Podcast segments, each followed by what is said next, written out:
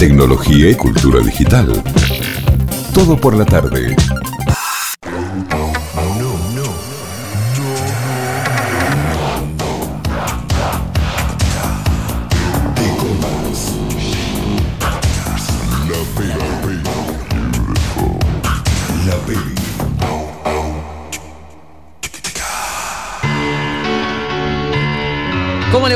Pam Belmont? ¿Qué dice? Buen jueves, Hola, qué lindo volver a, volver a escucharte. ¿Cómo andás? Hola, buen jueves, chicuelos, ¿cómo están? Muy bien, muy bien. Que- casi me salió medio relator de fútbol, así como, qué lindo volver a verte, Argentina. Bueno, qué lindo.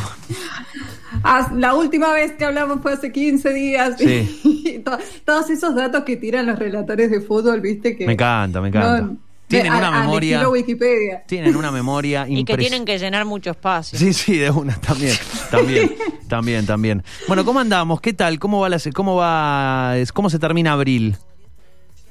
Muy bien, muy bien. Bueno, estoy, estoy muy contenta. Este, nos, nos reencontraron con una serie que extrañábamos mucho. Sí, claro. Y que, que nos habían hecho extrañar mucho. Y aparte, bueno, tuvimos los Oscars, fueron un poco un fiasco, pero a quienes nos gustan, nos interesa, nos disfrutamos igual y nos reímos de todo lo que pasa y todo eso. ¿Ustedes lo vieron? No, Yo vi un rato, me aburrí y cambié. No, no, no, no. Vi algunos clips. El eh, año pasado lo vi no. casi entero, pero llegó un punto que estaba muy cansada. Eh, No. Este año lo vi un rato y es como que dije, Ay, de ya, por no sí me es algo que esto. no me Y entretiene. No. O sea, hace años que lo veo muy poquito, pero cada vez menos. Y esta vez dije, no voy a perder el tiempo. No. Porque además Sí, lo bueno, más igual importante, que son los no bloopers. mucho. los bloopers ya están en Twitter después, así que es lo más importante que uno puede encontrar en los Oscars, ya está, me entero después. Sí, tal cual. Bueno, las nominaciones también ya habían sido un poco polémicas. Yo no puedo creer que lo dejaron afuera a Max Mikkelsen, por ejemplo, de, de mejor actor y todas esas cosas. Y creo que el final le salió muy mal. Así que, porque al final eh, cambiaron el, orden, para quienes no saben de qué estoy hablando, cambiaron el orden, siempre va mejor película al final. Ahora lo cambiaron, dieron mejor película, después mejor actriz, después mejor actor. Yo creo que sospechando que, como venía pasando en otros premios, iba a ganar eh, Chadwick Boseman, que fue, es el actor de Pantera Negra, el que, el que falleció este año, y como que iba a quedar todo solemne el final de la, de la ceremonia, pero lo que pasó es que primero lo presentó Joaquín Phoenix, que tenía una bronca porque le habían hecho sacar el pijama y, haber- y haberse puesto un smoking para ir a la ceremonia. Sí, sí, sí. No le puso ni onda y, y ganó Anthony Hopkins, que encima no estaba, porque obviamente dijo yo, a la edad que tengo, no me voy a ir a meter en ese covidero. Entonces quedó en el silencio total, fue el peor final de toda la historia de los Oscars. Así que bueno, nada, eso, eso pasó. Claro, es como y que... vos lo viste completo, te gustó, lo viste medio por obligación, decir esto no me lo puedo perder, pero es un bajón. Es que si no, no tenía qué hablar el resto de la semana. Yo lo, yo lo vi completo, pero porque, porque me interesaba saber quiénes ganaban. Sí, a- o sea, le prestaba más atención a algunas partes que otras, había otra- otras partes que me ponía a boludear con el celular, Ok. pero, eh, pero sí, yo siempre los veo, siempre los veo con, con mucho entusiasmo. Este año, la verdad que, que fue bastante, fue muy bajón, fue medio bajón. la- Quiero decir también que otras cosas que, que fueron horribles fue la, los diseños de los diseños de los Oscars, las placas, los colores que usaron, ese violeta medio feazo que usaron. eh, no me gustó, no me gustó, espantoso. Sí, ah, las placas, las de las pantallas. Las placas de Vi los- lo mismo. Dije, ¿qué, Qué cosa? mal gusto. eh, Qué cosa de tipo, mal parece gusto. alfombra de, de hotel, ¿viste? No, y hablo de los de los de los graph eh, cuando Sí, anunciaban sí. eso, eso. Sí, sí, sí, los de la pantalla de fondo. Que Exacto. tenían como una, un diseño, sí, no, eh, para mí era una alfombra de, de hotel eh, viejo. sí. Sí, Incluso sí, las y aparte que tipografías. no, no ponían clips tampoco de las películas. Los pocos clips que pusieron, que fue cuando presentaron a Mejor Película, eran totalmente random. O sea, alguien agarró y cortó un pedazo de la película cualquiera, este, que no tenía nada que ver con la trama ni nada, y que si no habías visto las películas tampoco te daban ganas de verla. Eh, así que, y sí, lo otro. Claro, la cámara era como que iba siguiendo a los que estaban sentados ahí, no, no aparecían graf, no te, mm, o sea, no tenías como apoyo visual para asociar a esa gente, por ejemplo, el maquillador con la película, era como, bueno, la verdad que, que sí, lo hicieron con muy pocas ganas, pero lo- bueno, yo lo vi. No, no, está bien, a yo ver. lo vi hasta el final. Bien o mal, eh, digamos, está, está bueno verlo como para saber, digamos, a ver, para hablar hay que saber, y bueno, había que verlo, pero eh, otra cosa que, un- va, una de las pocas que yo vi, eh, que me pareció reforzado, una parte que, que, no sé, parece que dijeron, che, necesitamos, necesitamos mostrar nuestra parte más humana, hablemos de la gente, y entonces de repente presentan, no, porque a este, eh, nada, le gustan los pichichos, caminar por el mar, y qué sé yo, como que iban haciendo introducciones así medio raras de, de, de las personas, de los que estaban nominados, Sí. y me pareció reforzado. Muy inentendible eso Reforzado. Sí. A mí, a mí también eh, todo me pareció muy forzado, me pareció que hubo una sobrecompensación, bueno, con todo el tema de racismo que ha habido en Estados Unidos durante el 2020 y todo lo de George Floyd, me pareció que hicieron como toda una sobrecompensación. Sí, sí, sí. Este, que hasta, hasta pusieron este, eh, música eh, como muy alegre por ahí para el In Memoriam y las placas iban pasando demasiado rápido eh, que no alcanzaba a salir los nombres, que fue, quedó como re poco... Bueno, no, no sé, la verdad es que, que sí, sí fue todo bastante A inentendible. ver si me la Y contratan además, a Pam ¿qué Belmont vimos? eh, para la edición que viene. Vimos en la alfombra roja un montón de gente que después no estaba sentada ahí, entonces ¿qué los tenían en el sótano todos amontonados? Ese protocolo no te lo creo, querido. Solo te mostraban a los que, eh, los que legalmente entraban, el resto estaba muchado en la sala atrás. Mamita, mamita. ¿A dónde me tenías a la gente? No sé. Sí, sí, Este, Eh, Así que bueno, eso. Conclusión, conclusión, eh, ya. Un fiasco. Eh, lo que sí, lo que sí debo decir, eh, a mí eh, me gustó mucho Nomadland. Eh, n- Ay, no la vi todavía. todos coinciden en Me que, encantó. en que no era para ganar mejor película. No porque no lo mereciera, sino porque tal vez había otras que comparándolas y volvemos a esta a esta a este gran debate de siempre eh, de bueno cuáles son los criterios a mejor película, quién elige eso, quiénes votan, etcétera. Pero bueno, dejando la, el barullo de lado, eh, creo que es una, es una gran película. Eh, quienes, algunos piensan que es un bodrio. Eh, a mí me gustó mucho, me gustó mucho esa peli. A mí me encantó Nomadland. Eh, me, parece, una gran película y, también me pareció súper justo el, el premio Mejor Dirección a Zoe Crow porque, porque, bueno, creo que es una película que, que tiene mucha cinematografía, o sea, cada, cada toma es como un, un cuadro y un poco va por ese lado, por ahí quienes, quienes piensan que, que es lenta o aburrida, es porque, bueno, por ahí no están prestando mucha atención a eso, que no está mal, o sea que me parece que cada uno ve películas para- buscando lo que, lo que le gusta y eso está bien, pero bueno, eh, creo que ese es como el, como el fuerte eh, de esa peli. Sí, por ahí habían otros peliculones, eh, pero yo no creo que haya estado mal el, el premio a Nomadland, me parece una, una gran película que por ahí a nosotros, me parece, acá en Argentina nos queda un poco lejos esa historia. Sí, sí, sí. Sí. O sea, Sí, eh, son Eh, cosas muy ajenas a nosotros, ¿no? Estas ciudades de, de, de motorhomes, eh, bueno, to- toda una, una manera de, de- de vivir que creo que no es muy frecuente o no sé si existe siquiera. Sí, sí, sí.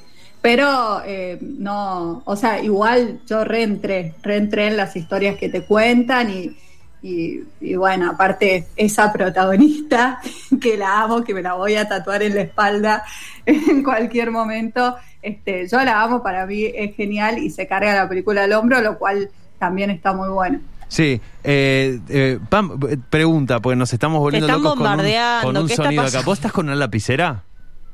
¿No? ¿No estás con una lapicera? ¿Tiki, tiki, con una No. lapicera? No, no, no. Uh, hay alto fantasma, ¿eh? No, pero aparte Ahí. hay un... Hay un...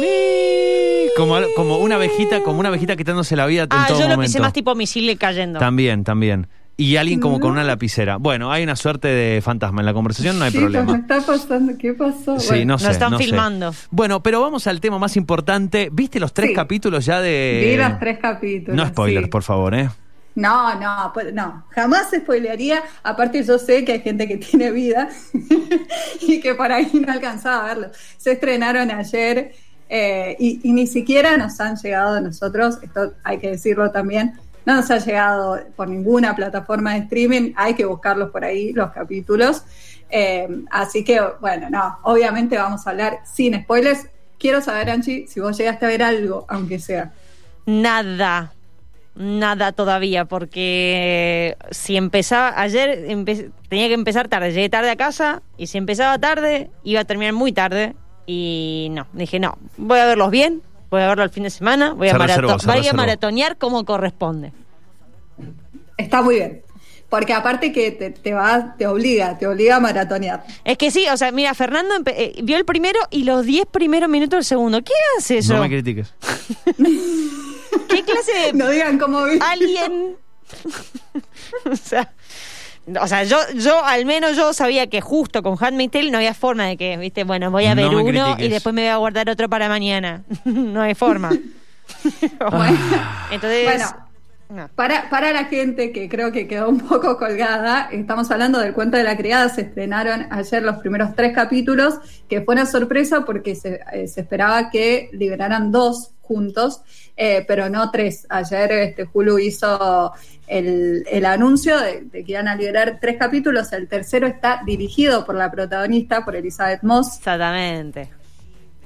Y realmente en estos primeros tres capítulos pasa de todo, pasa de todo, o sea, te, te reís, llorás, saltás, eh, te, te da miedo, te metes debajo de la mesa. Ojo. Chicos, de verdad que no voy a, no voy a tirar ningún spoiler.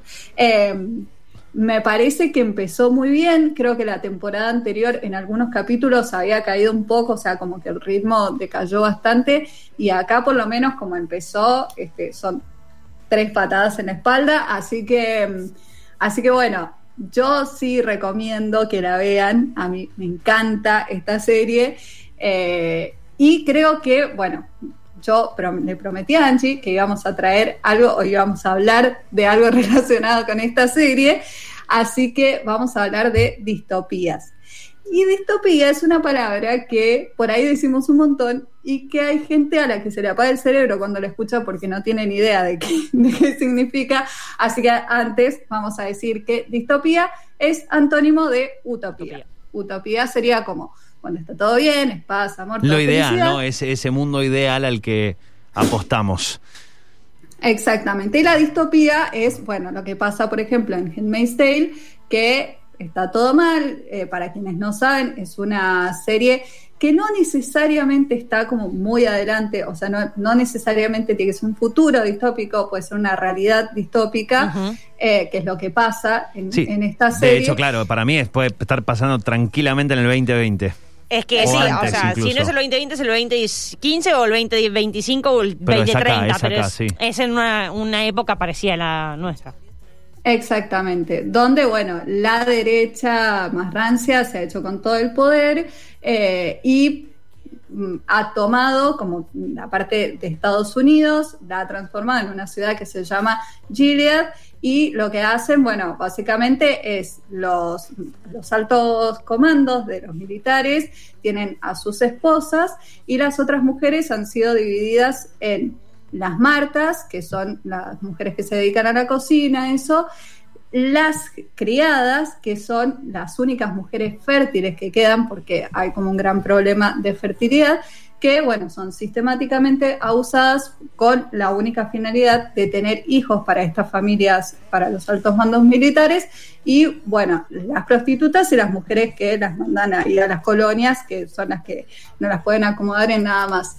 Eh, es una serie muy, muy fuerte, eh, porque no fuerte desde lo visual, por ahí desde lo que te muestra, pero es una serie bastante fuerte en, en cuanto al contenido y, y bueno, yo creo que estos tres capítulos sí, o sea, como que son, lo tienen ahí, tienen un, un grado de concentración en cuanto a, a todo lo que pasa que, que sí, es Es genial. No puedo decir más nada. Voy a decir, es genial, así que. No, lo que, cuanto lo que yo decía más temprano es que es una serie que eh, por momentos maneja un nivel de tensión que te pone muy, muy nervioso. Eh, eh, por momentos hay capítulos en los que no pasa demasiado en la serie, donde no avanza demasiado la historia, sino que son capítulos muy lentos, de mucha tensión, y uno no puede creer que, que, que se esté manejando esos niveles de tensión.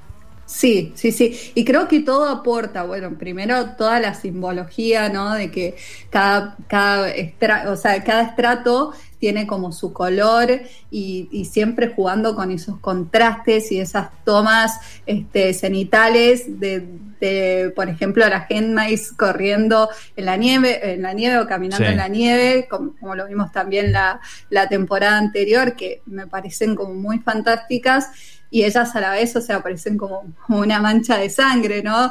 Y creo que las actuaciones, o sea, Elizabeth Moss, Anne, Anne Dowd, que es la, la tía Lidia, que es un personaje que amás y odias Oh, es terrible. con es- la misma intensidad. Es tronchatoro, pero si la pesadilla de los niños es eh, tronchatoro, esta es la pesadilla de una, de una mujer adulta.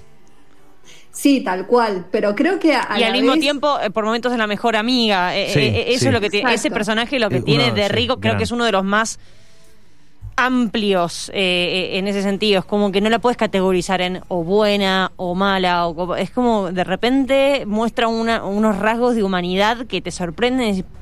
No sé, te tiran para atrás y dices, wow. Sí, sí, y sí, de sí, repente unos niveles de crueldad que no, no, no entendés de dónde salen o cómo son posibles.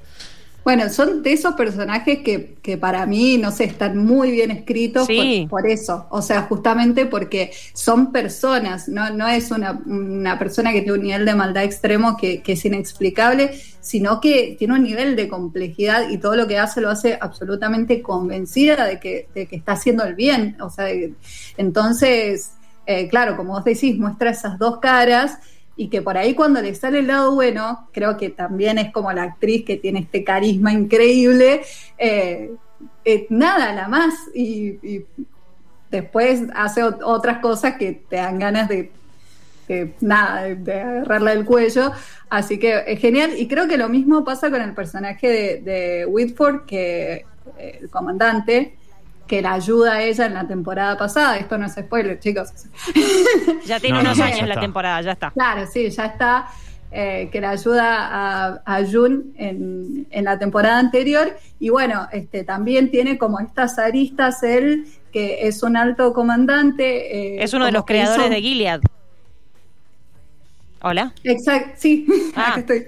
Exactamente, hizo mucho para, para que esto, o sea, porque él cree en el sistema, aunque el sistema por ahí no terminó siendo lo que, lo que él quería. Y bueno, este, pero a la vez él tiene como, como este lado eh, bueno, como, como este lado revolucionario que hace que, que la termine ayudando a ella, así que me parece que, que es lo, no sé, como lo mejor que tiene la serie escribir a estos personajes tan bien, que también pasa con Jun, me parece que eh, Jun también muestra como esos lados, o sea, por un lado... Oh, súper oscuro. una super- sí, Súper oscuro. Sí, Sí, sí, es como totalmente. Una super líder y por otros lados es como que eh, se recontra debilita o tiene sus puntos súper débiles. No, o y- por momentos que, o sea, entiende que, digamos, ella tiene un objetivo y, digamos, y no, no duda al momento de hacer lo necesario para hacerlo. Eh, y ahí caen muñecos, o sea, eh, pasan cosas, digamos, en el medio. Y bueno, ese es el lado oscuro de Jun también. O sea, no- los personajes no son ni buenos ni malos. Son humanos. Exactamente, exactamente. No son ni buenos ni malos, son personas. Eh, así que bueno, nada, recomendadísima. Y creo que una de las cosas que por ahí no puedes parar de pensar cuando estás viendo esta serie es cómo por ahí encontrás esos haces de luz, incluso Sí. en, esto, en estos entornos tan, tan feos, o sea, tan, tan, donde hay tanta violencia, donde hay tanta oscuridad. Y bueno, pe- pensaba un poco como, como clickbait, dije como el amor en tiempos distópicos, porque bueno, porque Jun encuentra su historia de amor en este contexto, pero, pero me parece que también eh, está, bueno, como todo este tema de la amistad y, de esos lazos que, que empiezan a hacer, bueno, entre las Handmaids, con las Martas y todo eso. Así que en futuros distópicos, ¿cuál es la relación que a ustedes eh, más les, les ha llegado por ahí en cualquier serie o película que, que esté situada en una distopía? Eh, la de Jun y. La de. Juni. Pues es que, ¿qué otra Bueno. historia nos ha pegado? Claro, que ustedes digan cómo, cómo puede ser que salga una historia tan linda por ahí en este contexto tan feo. El, el de. El, el, el capítulo de Black Mirror. eh, Yu- eh, el de Juni, Juni- ¿Cómo es? San Juniper. Junípero. San Junípero, ese, ese, ese para Sí. mí es terrible. Ese capítulo es. Es te deja te deja ahí tildado pensando. Para mí ese también es como podés pensar que es una utopía o una distopía y te quedás ahí pensando, ¿eh? Sí, sí, sí. ¿Vos, Sanchi, tenés alguna, alguna Ay, favorita? no, es que soy muy mal acordándome. Vos tirá y comentamos. Bueno, vos yo sé que tenés una listita ahí. A mí me gusta mucho este, por ahí las el amor que se da entre personas y máquinas. Yo creo que es algo que me causa mucha ternura. Este, bueno, tenemos por ejemplo en, en Blade Runner, este, Sí. el, el tipo se, se enamora de un robot, básicamente. Lo mismo pasa en Ex Máquina. Eh, otra relación que me gusta mucho es la de la de Soy Leyenda de Will Smith con el perro. Sí. Sí. Es cierto. que, que también me, me parece que no, Ay, qué no puede, no puede no ser amor. Eso. Qué buena película, qué triste. Sí, sí, sí, muy triste. Eh, y bu- bueno, qué sé yo, este, en, en futuros distópicos eh, también tenemos en The Walking Dead, por ejemplo, tenemos varias historias de amor y varias historias de, de, de, bueno, de superación, de relaciones de, de por ahí ese sentido de pertenencia que se arma como de una sociedad dentro de todo eso que está, que está pasando. una que también está familia. bueno. Claro, de familia con gente que con la que no compartí sangre, pero este, también como eso, armar esa, esa comunidad, esa mini comunidad, es lo que los hace fuertes. Así que, bueno, nada, pe- pensar un poquito eh, esto, de que por ahí en cuando todo está tan feo, eh, venimos de un año de pandemia, de, que la situación por ahí no, ha sido la mejor y siempre en estos contextos este, podemos sacar algo lindo este, y a todos por ahí nos ha pasado que durante el 2020 hicimos lindas amistades, aunque sea este, en las redes o cosas así, así que eh, me parece que hay que quedarse con el lado bueno de las cosas a veces. Bien, ese, bueno, el, el, eh, piensen en eso del lado bueno después de ver esta serie, ¿no? Porque, sí, porque es bastante oscura, che. Eh, así que, mm, bueno, la Yo recomendación... quedé mal, yo estoy con el alma rota, chicos. Sí, ¿no? sí, sí, definiti- definitivamente. Eh, bueno, la recomendación entonces, vean definitivamente si tienen, si tienen el espíritu fuerte en estos días, comiencen a ver eh, el cuento de la criada o Handmaid's Tale, eh, que está disponible allí en, bueno, en varias plataformas, y si no, en su kiosco amigo. investiguen, investiguen. En su un kiosco amigo. Eh, Pam, la verdad, un placer. Eh, alguna, perdón, una última. ¿Alguna otra recomendación de que haya salido de los Oscar que digan, che, vean esta peli o esta o este corto? Por ejemplo, el, Bueno. el lunes eh, Ignacio Fichi recomendó Colette, el corto, el, el ganador del mejor corto documental, que bueno, su historia nació en un videojuego. ¿Alguna otra recomendación que tengas que digan, che, Bueno. vean esta peli? El otro corto, si algo me pasa, los amo, este que está en Netflix. Eh, Ah, ese lo vi. Es hermoso y, y sí, te parte el alma en 12 minutos. eh, que nada, lo ves mientras almorzás, mientras haces lo que sea. Y lo que han logrado eh, en tan poquito tiempo y con animación me parece fantástico. Dignísimo ganador. Y bueno, la otra de Sound of Metal, que a mí me encantó, el sonido del, del metal, que eh, cuenta la, la historia de un Le chico empecé que- a ver y no pude terminarlo. Me resultó muy pesado. Ah, no, Ay. no, no te la bancaste. No me la banqué, no, no pero, ¿Pero no, no o de qué? no, sí, me, me costó mucho verlo, me costó mucho verlo. A mí me, gustó muchísimo esa película y me gusta como el mensaje que, que, termina dejando, que obviamente no se los voy a spoilear, pero bueno, trata de un chico que es músico, se queda sordo y tiene que empezar como e, ese camino de, lo que era su vida, porque él estaba en un tráiler eh, recorriendo el el país sería, no el mundo, vamos a decir, este, con su música, ya no se puede dedicar a eso, entonces este, se ve como en una situación donde se le cae todo a pedazos y, y, lo tiene que volver a rearmar. A mí me gustó muchísimo y lo que recomiendo es si ven esa película, veanla sí o sí con auriculares o Sí. un buen equipo de sonido, porque Sí, vale la lo pena. que hacen con el sonido, para mí era, no había otra, o sea, hubo cinco nominados, pero no había otra opción de que no ganara esta película. la Casi categoría. es un personaje más, Sí, el sí. Así que Sí, sí, increíble, increíble. O sea, vi bastante, quiero decir, vi el 60%, 40, 50%, sí, 50, 60% de la película vi. Eh, pero me costó terminarla, me costó terminarla. Debo decir que eh, a, eh, a mi lado no me apoyaron demasiado para seguir viéndola, tal vez si hubiera estado solo. Con otro, hubiera- vos decís que el, el tema era el grupo. Ah, siempre sí, sí, el culpando al resto, Sí, siempre sí, sí. culpando al resto. Tal vez me lo, me lo podría haber eh, visto. Voy a ver si le doy otra vueltita, otra vueltita por allí, porque me la han recomendado mucho.